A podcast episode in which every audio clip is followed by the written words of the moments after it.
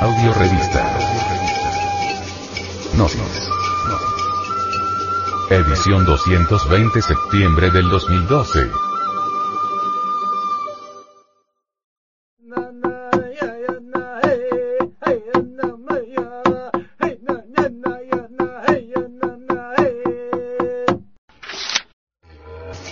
El mito de las guacamayas o mujeres aves, de la mítica trencaica.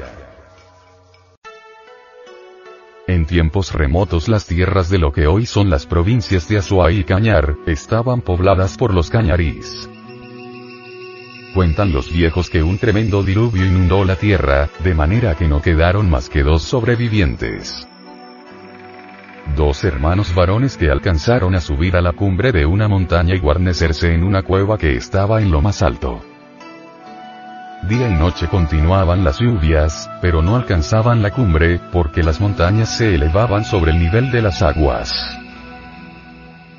Al fin, después de muchos días, dejó de llover y un hermoso arco iris apareció en el cielo. Los dos hermanos se encontraron solos en un mundo totalmente despoblado y silencioso. Tenían mucha hambre, pero no había nada para comer. Después de mucho caminar, regresaron a la cueva. Al entrar, sus ojos se deslumbraron al encontrar deliciosos manjares servidos encima de una piedra. Disfrutaron de la comida y, recién cuando terminaron, se preguntaron, ¿quién sería el amable que les atendía de esa manera? Varios días ocurrió lo mismo, y ya no podría de la curiosidad de saber quién les traía tan ricos alimentos.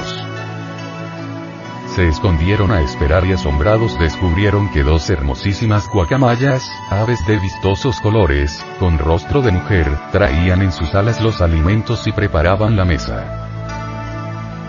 Los hermanos atraparon a las guacamayas, las cuales se convirtieron en dos hermosas mujeres que aceptaron casarse con ellos, estas dos parejas sobrevivientes del diluvio, repoblaron la tierra de los cañarís. Desde entonces, las guacamayas son aves sagradas para los indígenas. El mito de las guacamayas nos recuerda la historia del diluvio universal, cuyas versiones se encuentran en las tradiciones de todas las razas humanas. Esta historia son simples recuerdos de la gran catástrofe atlante. El relato más antiguo y a la vez original relativo a esta tremenda catástrofe, lo encontramos en escritura cuneiforme en 12 tablillas de barro que fueron encontradas en la biblioteca de Asurbanipal, Sardanapolo, en Nínive. Dichas tablillas dicen que Gilgamesh, rey de Uruk escuchó de su pariente Udnapistin, el Noé babilónico, la crónica del diluvio. Que por muchos siglos se tuvo por mera leyenda, ahora, merced a la existencia física en el Museo Británico de las dichas tablillas de barro, se sabe que fueron hechos verídicos. Los libros sagrados de los hindúes y de los iraníes hacen mención del diluvio. En la India, Noé se llama Vaivaswata o Satyavrata. Las leyendas griegas hablan de Ojiges y de Deucalión. Las de Caldea, de Xixutros o Sisutros. Las de China, de Foki. Las de los Muiscas, de Bochica. Según la cosmogonía asirio-caldea, los hombres, creados por Marduk, habiéndose vuelto perversos, el consejo de los dioses decide castigarlos. Solo un hombre es justo, y por ello, amado por el dios Ea. Se trata de Udmapishtim, rey de Babilonia. Asimismo, Ea revela en sueños a Udmapishtim la inminente venida del cataclismo y el medio de escapar a la cólera de los dioses. El nuevo Babilonio construye, pues, un arca y se encierra en ella con todos los suyos, su familia, sus sirvientes, los artesanos y constructores de la nave y todo un rebaño de animales. E inmediatamente, las tinieblas invaden el cielo. El venerable maestro Fulcanelli, en su obra, Las moradas filosofales, dice, para los aztecas y otras tribus que habitaban la llanura de México, el papel del Noé bíblico corresponde a Coxcoxotexpi. El diluvio mosaico tuvo la misma importancia, la misma extensión y las mismas repercusiones que todas las inundaciones que lo precedieron. Es, en cierto modo, la descripción típica de las catástrofes periódicas provocadas por la inversión de los polos. Es la interpretación esquematizada de los diluvios sucesivos de los que Moisés tenía, sin duda, conocimiento, bien porque haya sido el testigo ocular de uno de ellos, lo que justificaría su propio nombre, bien porque haya obtenido dicho conocimiento por revelación divina. El arca salvadora nos parece representar el lugar geográfico donde se reúnen los elegidos en vísperas de la gran perturbación, más bien que una nave fabricada por la mano del hombre. Las mujeres aves que se encuentran en el mito del antiguo Perú, es también propia de los iraníos y que el profeta Mahoma, sabio cual ninguno, develó. A los huéspedes del paraíso, se lee en el Corán, les daremos por esposas a mujeres de brillantes ojos negros, parecidos a perlas escondidas. Las creamos de una manera perfecta, las hicimos vírgenes, amorosas, siempre vírgenes, siempre jóvenes, los dos hermanos alegorizan al eterno masculino y las dos mujeres al eterno femenino. Aquí encontramos la síntesis de todas las escuelas, religiones, órdenes, etc. Podemos apreciar en este mito que en el amanecer de la humanidad preincaica, existió una poderosa civilización y sublimes misterios sexuales. El mito devela que los misterios sexuales resplandecieron abrasadoramente en la religión solar preincaica. Las mujeres aves alegorizan a las auténticas sacerdotisas del amor.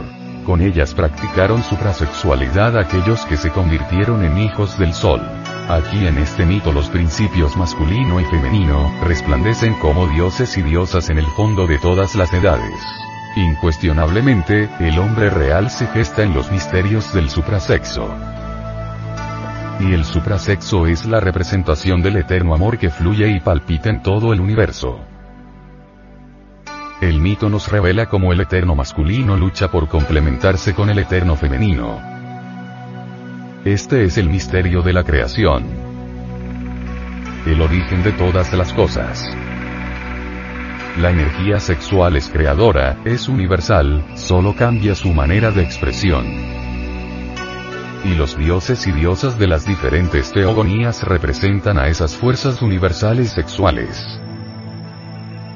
En todos los continentes, ya sea Europa, Asia, África, Oceanía, y especialmente en América, encontramos vestigios arqueológicos que demuestran hasta la saciedad la existencia de los misterios sexuales resalta la evidencia, el carácter ritualístico que tienen los símbolos sexuales en el Perú, así como también el hondo significado para la conciencia superlativa del ser divinal. Y en este mito deja un mensaje expresado, sin el cual, este mito no sería más que una enseñanza intrascendente. La historia de todas las religiones peruanas, desde las preincaicas hasta los últimos días del imperio Tahuantinsuyo, los cuatro suyos, está repleta de símbolos y amuletos fálicos. De alegorías relacionadas con la sexualidad trascendente.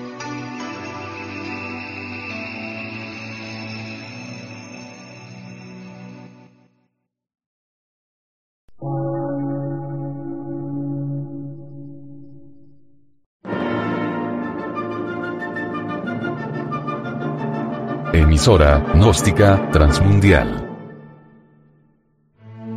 Por una nueva civilización y una nueva cultura, sobre la faz de la Tierra.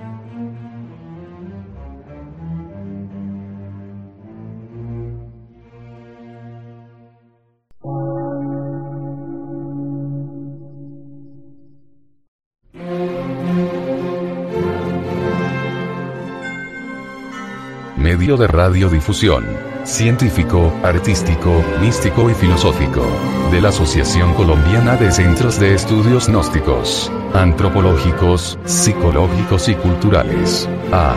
C.